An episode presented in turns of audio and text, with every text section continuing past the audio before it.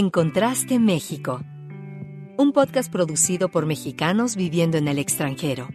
¿Qué hacemos? ¿Cómo vivimos? ¿A qué nos enfrentamos y cómo podemos apoyarnos? El día a día de los mexicanos que vivimos fuera de nuestro país. Gabriela Romo y Jorge Rendón conducen este diálogo global.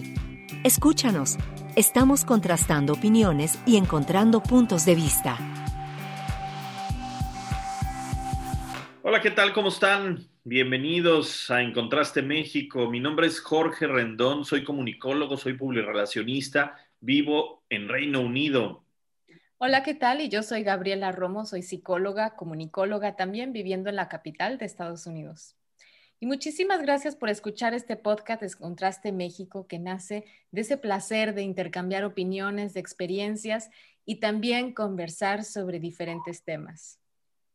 Y bueno, el día de hoy vamos a hablar de un tema eh, que es un tema que está muy en boga porque eh, obviamente las, vacunas eh, salvan vidas, previenen muchas enfermedades, enfermedades que causan pues, epidemias, que causan secuelas, lo, hemos estado viendo y, todos los días lo vivimos. Además, es una de las medidas sanitarias que mayor beneficio eh, produce y, sigue produciendo a la, a la humanidad. El día de hoy nos acompaña un invitado muy especial, es un científico mexicano que ha creado vacunas exitosamente en el extranjero y eh, conversaremos con él para adentrarnos al mundo de la ciencia desde su experiencia. Así es, hoy en En Contraste México nos acompaña el doctor César López Camacho, poblano de nacimiento y egresado de la Benemérita Universidad Autónoma de Puebla. César es investigador trabajando en la Universidad de Oxford, directamente involucrado en el estudio de las respuestas inmune contra el SARS-CoV-2 lleva más de siete años en, esta institución y ha participado en más de siete desarrollos de vacunas en el Instituto Jenner de la misma universidad en donde desarrolló la vacuna altamente efectiva para evitar infección del virus Zika y chikungunya, usando vectores virales como acarreadores de la información genética necesaria para inducir respuestas inmunes específicas. También el doctor César López Camacho tiene un doctorado en biología molecular por la Universidad de Manchester y cuatro postdoctorados en biología molecular, fidelidad de expresión génica y vacunología en Estados Unidos y en Inglaterra. Actualmente, él es miembro del Sistema Nacional de Investigadores de México y cuenta con 30 publicaciones científicas. César también es parte de la base de datos de expertos en brotes del COVID-19 del Parlamento Británico.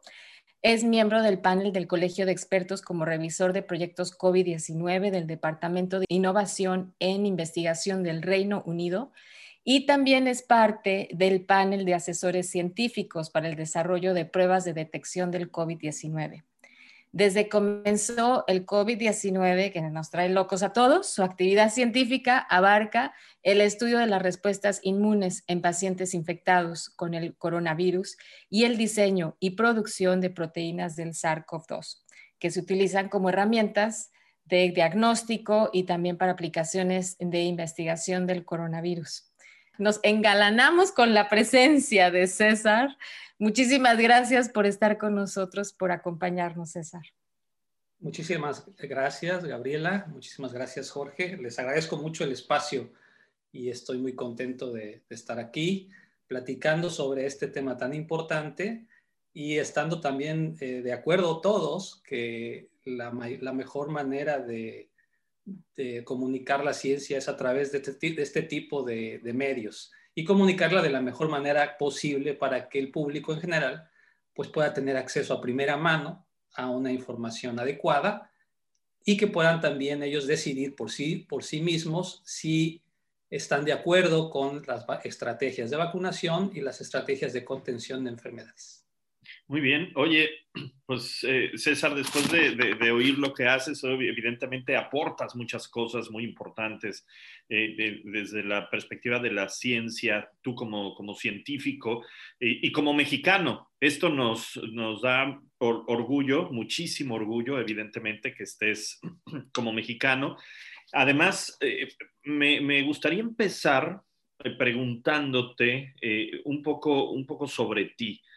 Eh, eh, César, ¿cómo, cómo fue tu interés en, ser científico? Y, luego, ¿cómo fue este brinco que, diste para desempeñarte eh, de manera tan exitosa en el extranjero? Ok, bueno, primeramente el, interés científico fue naciendo desde que era pequeño. desde que era pequeño tenía mucha inquietud de cómo funcionaban las cosas y a lo mejor cosas tan simples y sencillas como pues cómo funcionaba un teléfono, el teléfono de mi casa. Eh, mis padres en ese tiempo tenían una consola muy bonita, una consola grandísima para, para oír los discos que tenían favoritos. Y, siempre yo fui de esos niños que cuando se iban los papás de, eh, de, de, viaje o se iban los papás a alguna fiesta o me dejaban solo con mis hermanas, pues me daba la curiosidad de, saber cómo estaba por dentro la consola de mis papás. Entonces un día se me ocurrió abrir la consola y, se me ocurrió empezar a, desbaratarla por partes y tratar de ponerla de vuelta. Eh, ya obviamente ustedes sabrán que a mi edad, a esa edad, pues no supe cómo ponerla de vuelta, pero me interesaba mucho conocer las cosas desde dentro, ¿no? Eh, a mis papás pues no les dio mucho, mucho gusto, pero a mí me dio mucho gusto al, menos quitarme la, e, e, esa idea de saber cómo funcionaban las cosas. Y así te puedo decir muchísimas cosas que hice a través de mi niñez, pero una cosa que detonó mucho mi interés por la investigación médica es primero mi, mi, padre.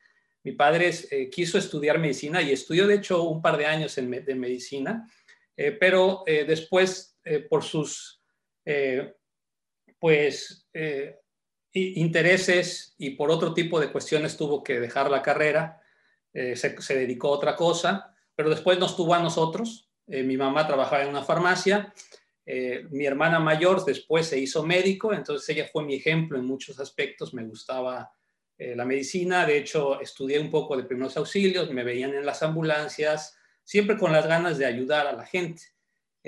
De hecho, cuando terminé la, preparatoria y quise entrar a la carrera de, medicina en la UAP, eh, fui rechazado, de hecho. No hubo eh, el suficiente cupo. En ese tiempo solo se aceptaban 300 personas, pero por promedio y por, todo, y por toda la competencia de este tipo de, carreras, al menos en Puebla, y en ese tiempo estamos hablando de 1997, em, pues me quedé a cinco o seis lugares de obtener una plaza para estudiar la carrera de medicina. Sin embargo, como era, tenía yo un buen promedio, eh, en ese tiempo un, funcionario de esa universidad me dio la oportunidad de, elegir eh, estudiar otra carrera mientras, para que el próximo año yo volviera a aplicar a medicina. Entonces elegí biología, ¿por qué? Pues primero porque vi el programa y había un montón de cosas que eran de cuestiones eh, de biomedicina, de inmunología, eh, de microorganismos y todo eso me llamaba la atención de por sí y de hecho es por eso quería ser médico, para curar a los, pacientes. Eh, decidí entrar a biología y, pues pasó que, me gustó tanto la biología, me gustó tanto la carrera que ya no volví a aplicar a la, a la escuela de medicina y me hice biólogo.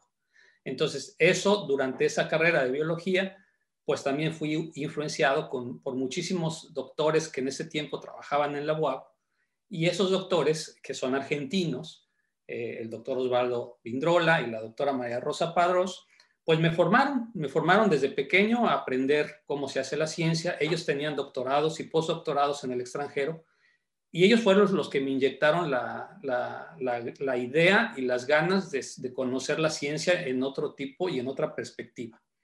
Y es por eso que después de ahí, eh, la, la, maestría aunque la hice en la UAP, toda mi tesis la hice en Estados Unidos en el 2003 y de ahí para adelante hasta ahora he estado eh, haciendo y, formándome como científico en el extranjero. Ya. Oye, y este, y ahora cuéntanos, César, de cómo fue tu experiencia previa ahora de lo del COVID, que porque tú estuviste desarrollando otras vacunas. ¿Cómo fue este, tu experiencia en estas este, vacunas? Que si no me equivoco fue la del Zika, dengue y eh, chikungunya, ¿no? Así es. Eh, de hecho, toda esta historia de las vacunas eh, ya también tiene una historia larga. Yo desde que hice mi maestría en el Instituto Wistar en Filadelfia, trabajé con un vector adenoviral que expresaba una proteína del virus del VIH. Y mi tarea en ese tiempo, en el 2003, era descifrar cómo ese, ese vector viral, que justamente es muy parecido al vector viral que se está usando ahora en muchas de las plataformas de vacunación contra COVID, eh, pues eh, mi, tarea fue estudiar a dónde se iba ese, ese, vector, cómo se expresaba ese antígeno en, modelos preclínicos, en modelos de animales. Y después, conforme fue pasando el tiempo, eh, yo me fui formando más en la, en la expresión genética, en el desarrollo de biología molecular. Y cuando terminé mi doctorado y, y dos postdoctorados en Estados Unidos, me uní al Instituto Jenner a precisamente diseñar eh, vectores de expresión para enfermedades transmitidas por mosquitos. Y en este tiempo, en el, en el 2000, 2014, 2013-2014, me uní al Instituto Jenner. El doctor Arturo Reyes Sandoval tenía un laboratorio en el Instituto Jenner donde juntos desarrollamos estas, estas vacunas contra el Zika, contra el dengue y contra el chikungunya. Eh, hasta el momento estas vacunas siguen en desarrollo clínico, se están probando en, humanos y estamos eh, pues contentos de que todos estos esfuerzos se están traduciendo ya a una aplicación. Eh, una de las experiencias que tuve al, trabajar con, vacunas es que las vacunas son importantes, pero son importantes y tienen más preponderancia cuando nos cae la, epidemia y cuando nos cae la pandemia y cuando la gente empieza a tener un problema clínico. En el caso de Zika, nosotros y nadie conocía acerca de ese virus. Estaba, se había, eh, se ha descubierto ese virus desde hace 70, 80 años en África, en el, en el, eh, en, el Zika Forest de, en, África, y por eso se llama Zika.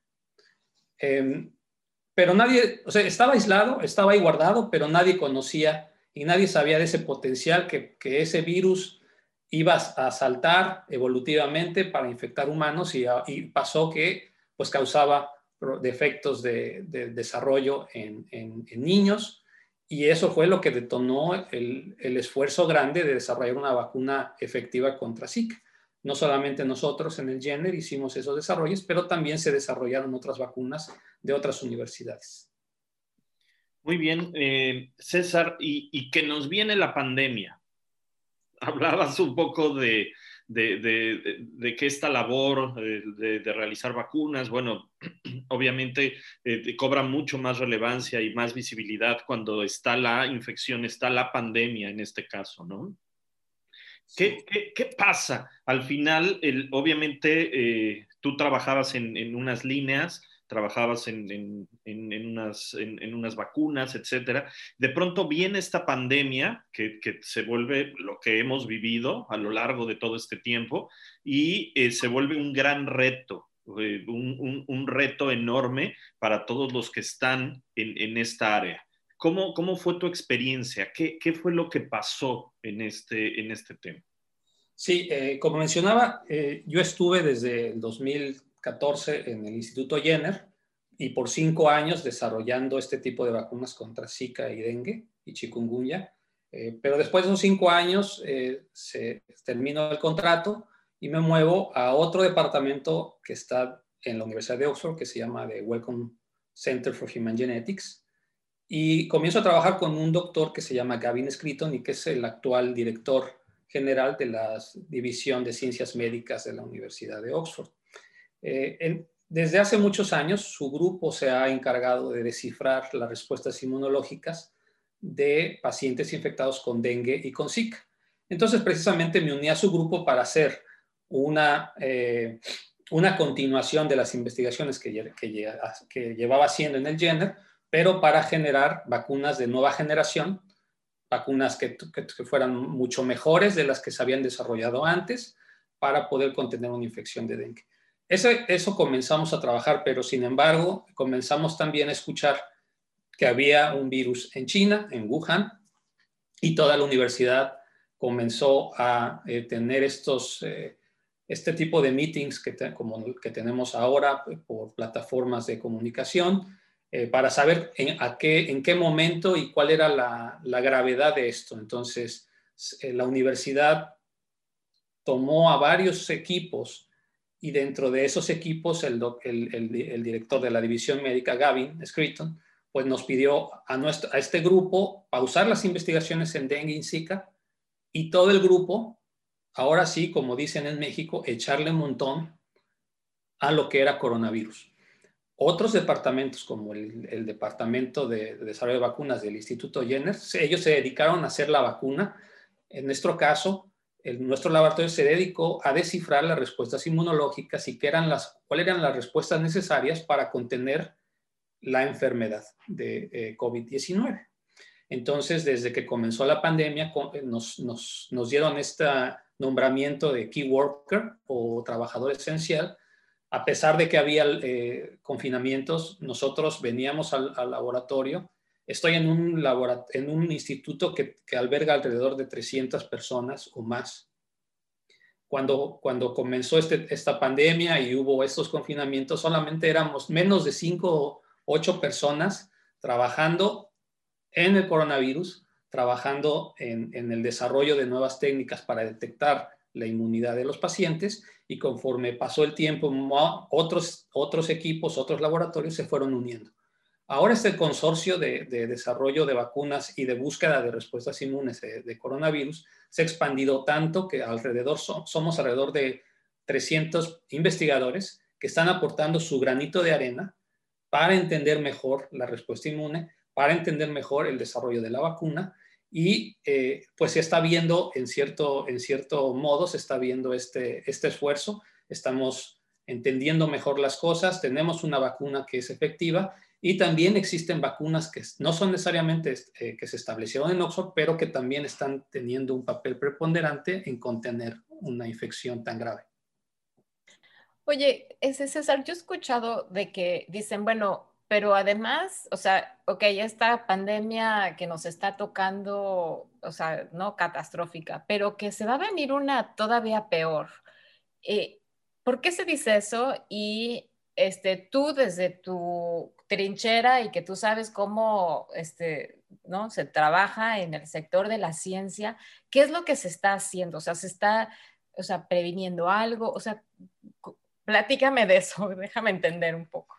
Sí, eh, creo que el ejemplo que tenemos eh, desde hace 6, 7 años es el, surgimiento de un virus, el virus de Zika, en, países donde la transmisión era prevalente porque había los mosquitos, había el vector, y ese vector era el que ayudaba a dispersar la enfermedad.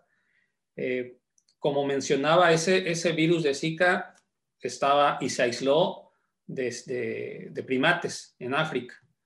Entonces, eh, la explicación de cómo es que rompe la barrera de primates y, salta la barrera de humanos es porque cada vez las interacciones entre, entre animales eh, silvestres y el humano son mayores. Y también tenemos que ponernos en contexto que, al menos en México tenemos el problema de los perros callejeros, pero en otros países como en Pakistán o en la India, el problema lo tienen con eh, los, monos rezos o los macacos. Los macacos a veces se te encima, a los, se le echan encima a los turistas para quitarte el agua, para, sabes, es como una mascota, les puedes incluso, incluso dar de comer y todo ese tipo de cosas, pues, pues juega un papel importante en el salto de enfermedades de una especie a otra, en el caso de los mamíferos. Ahora, otro factor importante en el, resurgimiento y en el surgimiento de nuevas enfermedades es el cambio climático. Las, temperaturas permiten una, mejor eh, adaptación de vectores, de animales vectores, como los mosquitos, por ejemplo, y esos vectores, al haber más adaptación, pues su, cinturón geográfico aumenta y obviamente eso permite que haya mayor dispersión. En el caso de, coronavirus, pues eh, es ya ampliamente eh, eh, entendido que este virus venía de otros animales, venía de otros mamíferos y que se adaptó de alguna manera al humano. Y esa adaptación se podría, se podría haber dado al consumir alguna carne de esos animales o simplemente una, una interacción accidental por precisamente la interacción cotidiana de estos. Ahora, ¿qué sigue después de coronavirus? Porque eso es lo que es importante. Hace un año tuvimos coronavirus y, y es un gran logro tener tantas vacunas y, también es un gran logro ver que esas vacunas en realidad están funcionando. Israel es un ejemplo de ello con su programa de vacunación. Inglaterra lleva alrededor del 20% de la, de la población vacunada se va a notar el impacto de esas vacunas, pero también se está notando el, impacto del, desarrollo y de la investigación de enfermedades emergentes. Eh, yo siempre también pienso que este tipo de, enfermedades va a, seguir, van a seguir eh, resurgiendo y tenemos que estar preparados en, el caso de eh, montar laboratorios adecuados y redes de investigación, no solamente en Inglaterra, pero con un gran, una gran comunicación con universidades o institutos de otras naciones. Muy bien. Oye, César, y bueno, después de, este, de, esta eh, e, explicación eh, muy clara de, lo, de, de, las enfermedades, al principio decías que, que de pronto el transmitir eh, la, ciencia a, otras, a otras personas, de pronto estos, estos espacios para tratar de, interpretar o traducir un poco lo que se hace a nivel científico para que todos entendamos qué es lo que, hace un científico, por ejemplo. A mí me gustaría preguntarte, un poco eh, enfocarme hacia, hacia ti eh, y que nos cuentes cómo es el día a día de, César López Camacho. Es decir, ¿qué, es lo que haces? De pronto cuando, cuando tratamos de imaginarnos la vida de un científico, ¿no? Desde que se levanta hasta que se acuesta, pues de pronto, o sea, imaginemos es alguien que trae una bata blanca, que, que, se, que a lo mejor unos especie de gogles, ¿no? De, y, va por los laboratorios lleno de ratas alrededor. No sabemos de pronto qué es lo que, pasa, tenemos estereotipos muy marcados. ¿Cómo es tu día a día? ¿Qué es lo que hace un científico mexicano de tu talla en, en, Oxford, por ejemplo? Eh, bueno, la, actividad científica eh, siempre, siempre va delineada con, con mucho con mucha lectura, eh, con mucho trabajo de lectura y de, de, conocer qué es lo que se está haciendo en diferentes partes del mundo, en diferentes laboratorios.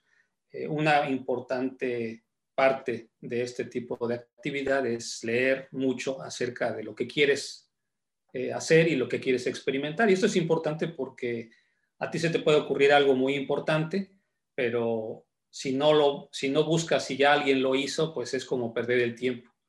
Eh, pero bueno, la, vida de un científico en general, eh, Jorge, es, es, sacrificada y es eh, demandante porque tienes que, tienes que trabajar no solamente la parte de obtención de información, pero también de diseñar los experimentos y de hacer estos experimentos en un laboratorio. y este laboratorio pues consiste con, y estamos rodeados de, maquinarias, de equipos electrónicos que nos permiten pues visualizar en aspectos moleculares pues las proteínas, los virus, etc. Eh, es, verdad, si usamos, si usamos equipo de protección, las batas, eh, las batas de real, en realidad, pues aparte de que se ven bonitas y definen a una persona que trabaja en, en, el, en el sector salud o en la cuestión de laboratorio, pues son de hecho equipos para nuestra protección que están diseñados para contener y para aguantar eh, pues algún, algún químico o que, o que si se incendia algo, pues esa, esa bata te proteja. lo mismo los, los, eh, los goggles o los lentes adecuados que usamos. Todo esto lo usamos de, de manera cotidiana, eh, si es exactamente como se ven en algunas películas, pero no tenemos los pelos despeinados, porque muchos de, los, muchos de, las, de las películas pues montan a los, a los científicos con los pelos despeinados, todos así como casi casi ni se bañan, están todos desarreglados. eso, eso es un estereotipo como de los que pues también a veces, pues desgraciadamente, eh, se, reflejan en muchas naciones, pero el, científico como tal es una persona como tú y como yo, normal, simplemente que nosotros desarrollamos una idea y la llevamos a cabo en términos de aplicativos. eso sí, las actividades van cambiando, depende del, de la experiencia que llevas y de tu formación científica. Porque la formación científica se va dando desde que eres, eh, desde que estás en la universidad. La manera en que yo me comportaba en un laboratorio en, cuando tenía 18 o 20 años, pues no es la misma como lo que hago ahora. Eh, tengo esa experiencia ya para eh, trabajar de una manera más, más adecuada, a lo mejor incluso más eh, ¿cómo le dicen en español? Pues eso de optimizar el tiempo. Eh, pero también la otra parte del, investigador es eh, buscar siempre la manera de obtener recursos para hacer la investigación, porque las investigaciones no se dan y no te dan dinero ilimitado para poder hacer lo que tú quieres. Entonces, escribir proyectos de investigación que son evaluados por gente capacitada para que te den el dinero para hacer tu, investigación es parte del cada día de un investigador. Es una carrera muy sacrificada, sí. Eh, en, cierto modo es incluso, pues a lo mejor, em, pues, ¿cómo le podría decir? De alguna manera, pues tú le das mucho, pero a veces te da muy poco, en muchos términos, porque también la ciencia eh, no es que todo te sale bien a la primera. Siempre tenemos que lidiar con con los errores de las investigaciones, con los problemas, que si no funcionó el experimento, ¿por qué no funcionó? Que si te despiertas en la mañana y te despiertas con la idea de hacer el experimento, y es una cosa que nosotros como investigadores, pues la verdad es que nunca dejamos de trabajar. Hay trabajos que dicen, bueno, vienes de 8 a 5 o de 9 a 5 y después te vas. En el caso de los investigadores es 24 horas, y se los digo a 24 horas porque a veces sueño con eso. A veces sueño que estoy haciendo experimentos, a veces sueño que me equivoqué en un experimento, a veces sueño que me fue, que me fue muy bien, a veces me despierto a medianoche con una idea para hacer. Y en su momento, hace muchos años, me levantaba, cuando era estudiante de doctorado, y a las 2 de la mañana me iba al laboratorio a hacer esa idea. Ahora, pues ya, ya no es tan fácil, porque ya también pues tengo una familia, ya no es tan difícil decir me voy y ahí nos vemos. Eh, pero sí, sí siempre tenemos el, trabajo en mente. Estamos tomando un café, caminando hacia el trabajo y estamos trabajando mentalmente de qué es lo que vamos a hacer, cómo lo vamos a hacer y qué tienes que leer para poder lograr tu objetivo.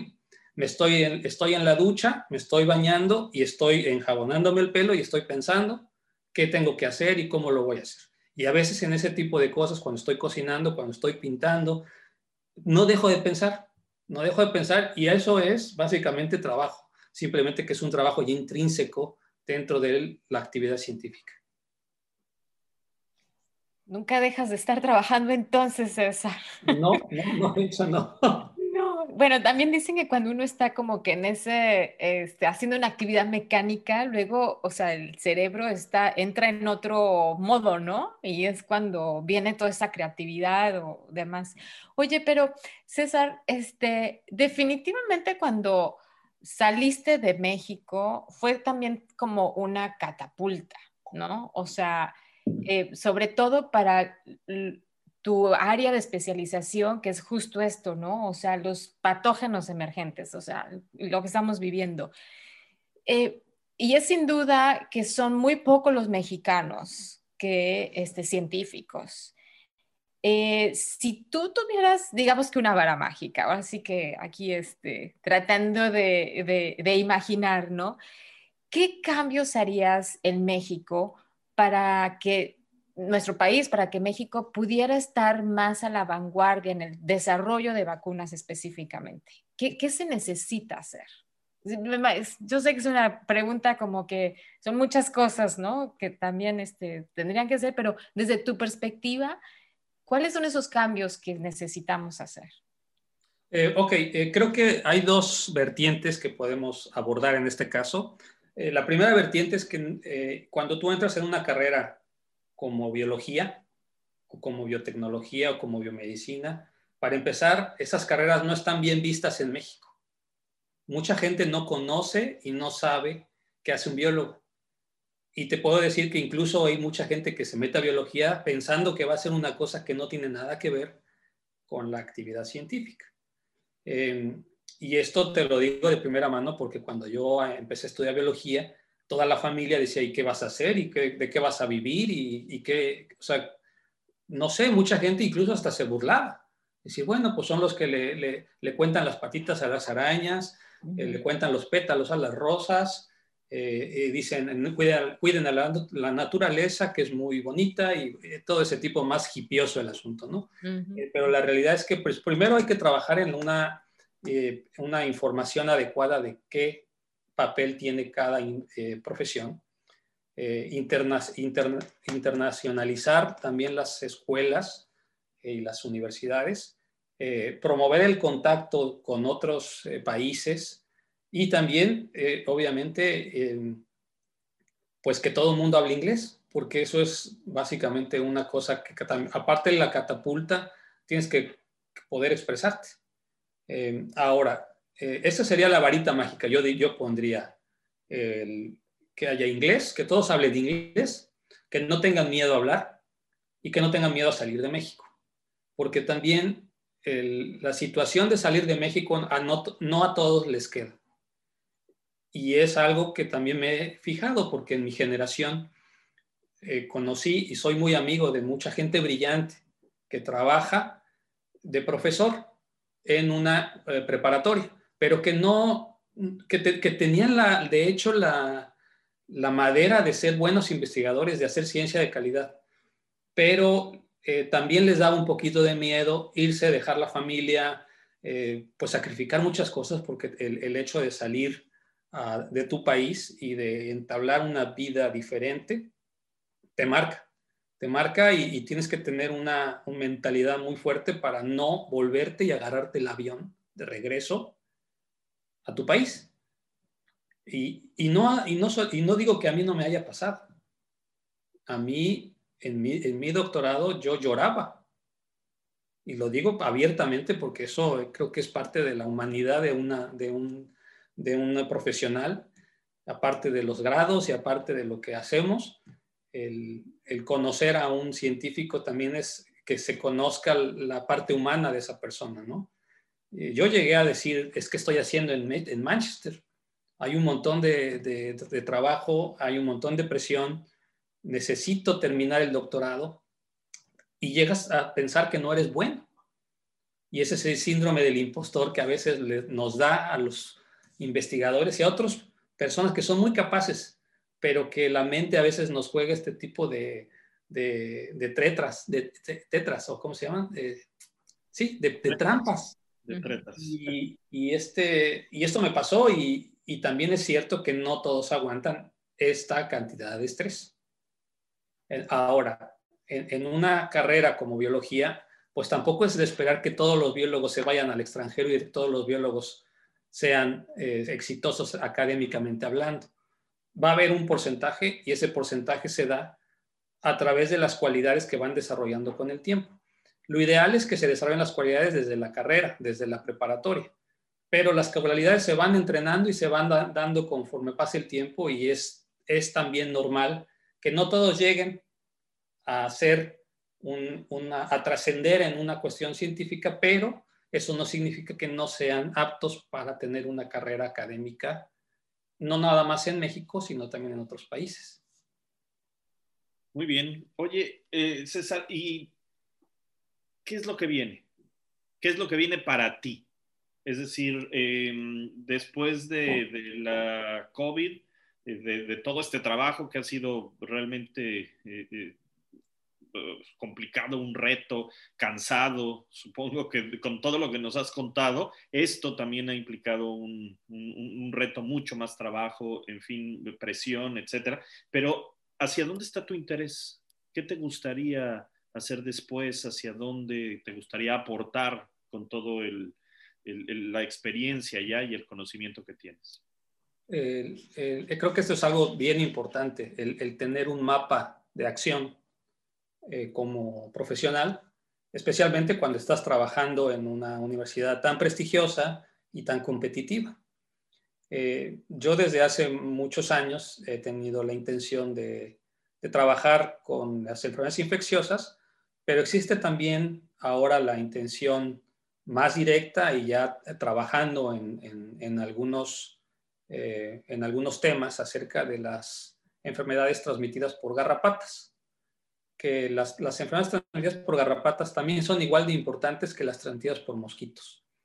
Simplemente que no se conocen tantas en México.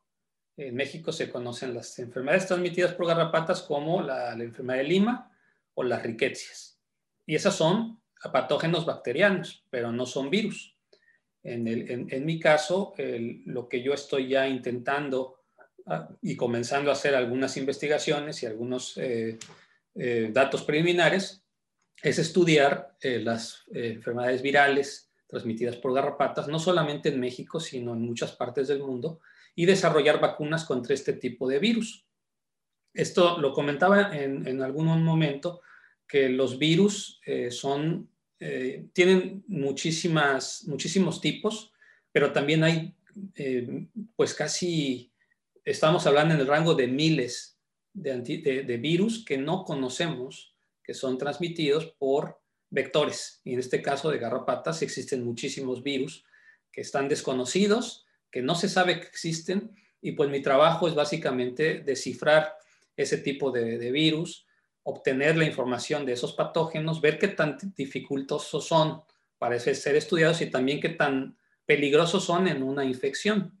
Una vez que tomamos eso que se le llama eh, descubrimiento de antígenos o antigen discovery, en ese momento nos pasamos a la segunda parte que es el desarrollo de vacunas altamente eficaces para contener ese tipo de infecciones. Así que después de que pase esto de coronavirus, pues eh, me voy a enfocar más a lo que yo quería enfocarme desde hace un año, pero con este eh, problema de la pandemia, pues también me ha plataformado me ha dado la plataforma de, este, pues de tener más experiencia en una enfermedad emergente. Y esta experiencia, pues claramente va a ser beneficiosa para mi carrera científica, porque a la hora de aplicar a los nuevos proyectos, yo ya puedo decir, miren, pues trabajé con Zika, trabajé con coronavirus, a lo mejor en unos años viene la que viene, y en una de esas igual a lo mejor es de garrapatas digo, no quiero ser eh, malagüero ni quiero ser profeta, pero estoy casi seguro que alguna de esas cosas va a afectar o está afectando y todavía no lo sabemos, todavía no está eh, cartografiado en, México o en otros países. O sea, aguardar provisiones otra vez, o sea, ya aquí nos están dando, nos leyó la, la, la bola de cristal, anoten, por favor. Oye, este, César, pues es que sí, o sea, como dices, también hay miles, ¿no? O sea, y todo esto se puede convertir en cualquier momento, muta y se hace pandemia. Oye, César, regresando otra vez al punto de este de que hablábamos, ¿no? De esta varita mágica de los mexicanos afuera, en el extranjero y sobre todo en la comunidad científica. Ya para terminar, este, ¿Qué le dirías a estos jóvenes estudiantes, a los jóvenes científicos? ¿Qué recomendaciones o qué consejos les das? Eh, gracias por la pregunta.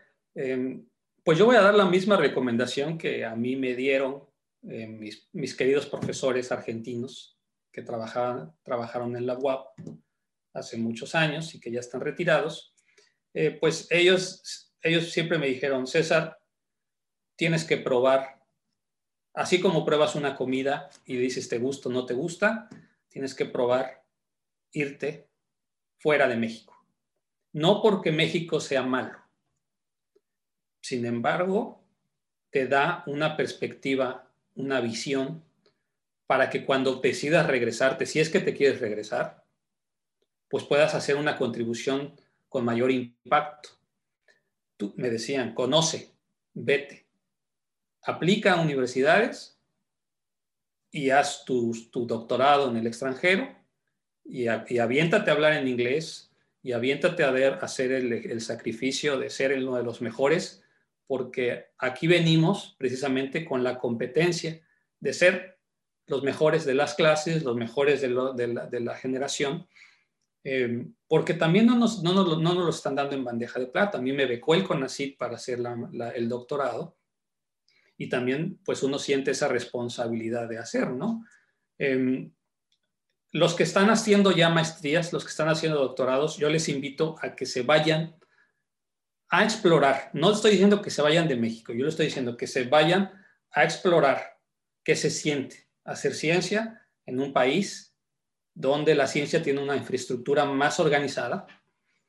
Y una vez que tengan eso, ustedes decidirán si se vuelven o mantienen un nexo como yo. Yo mantengo el nexo con investigadores en México, sin estar en México.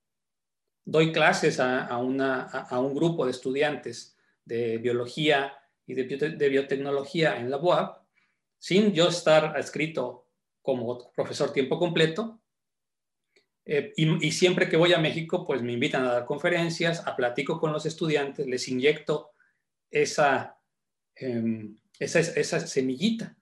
Y a mis, a mis estudiantes que tengo ahora, que son 10 y son em, muy inquietos, les digo, de estos 10, no sé cómo le van a hacer, pero de estos 10 quiero que se vaya una buena parte al extranjero.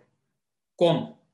También es importante que alguien te enseñe y que alguien te diga cómo son las cosas. Y es algo que con la varita mágica podría decir, que les den la fórmula y que les den los pasos para poder acceder a becas y para atraer la atención de, los investigadores en el extranjero y decir, yo soy bueno, lo suficientemente bueno para que me incluyas en tu grupo de investigación. Eso creo que es una parte importante, el, conocer, el explorar y el medirte porque el, hecho de salir de, México es también medirte hasta cuánto aguantas, es también medir tu, temple, tu resiliencia y, a veces pues pasa que si no te gusta no pasa nada, no, no se sientan que no lo lograron, al contrario, esa es una, la vida es una, es un viaje y a veces se nos olvida que es tan bella y nos da tantas oportunidades que, que, nos ciega de alguna manera y no nos deja ver que podemos hacer lo que queramos, simplemente es, es, es, no quitar el renglón. Yo, yo apliqué al doctorado en Manchester pero, y me aceptaron, pero lo que nadie sabe atrás es que me rechazaron de tres universidades británicas, ¿no? Eh, yo he estado eh, trabajando aquí en Oxford, pero la gente lo que no sabe detrás es que también me rechazaron y no me llamaron a entrevista en otros 10 eh, eh, trabajos que he aplicado. Entonces, todos los, eh, los, los, los, éxitos que se ven en una persona con éxito académico o profesional no es porque siempre han tenido éxito. Es porque también han tenido bajas, también se han sentido mal y también han tenido problemas. Entonces, si les, si les llega un problema, pues no se, no se agachen párense y vuelvan a intentar. Si, si, les dice una universidad, no, no, no, no te vamos a agarrar como estudiante, pues ahora dices, pues ahora no, ahora ah, intento en otra y ahora intento en otra y ahora intento en otra y yo les aseguro que va a salir, pero tienen que tener ese temple para lograr lo que quieren. Eso es lo que yo podría decir.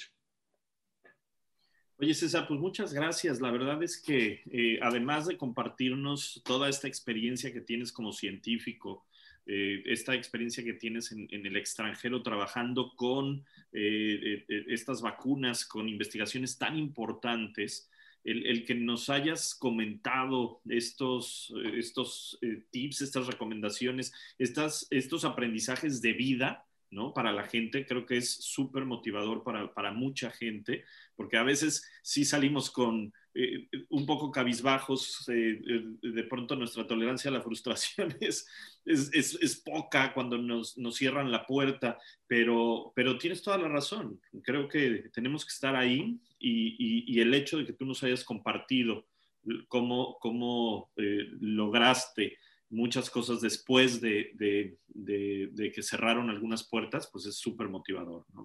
Claro que sí, ¿no? Y creo que lo que tú dices, la tolerancia, la frustración es algo clave. Y, también a veces lo noto en jóvenes eh, de, licenciatura que a veces con, con que les digas que, que, no estudiaron ya se enojan y ya dicen que ya tienes algún problema con ellos y, y, ya no los puedes regañar, ya no les puedes decir nada porque ya te están acusando de bullying. Eh, pero si se los decimos es porque de verdad queremos que hagan algo y que, y que logren sus, sus objetivos. Creo que es algo importante en estas generaciones que los chicos escuchen esto, ¿no? Los, los logros no se van a dar así nomás.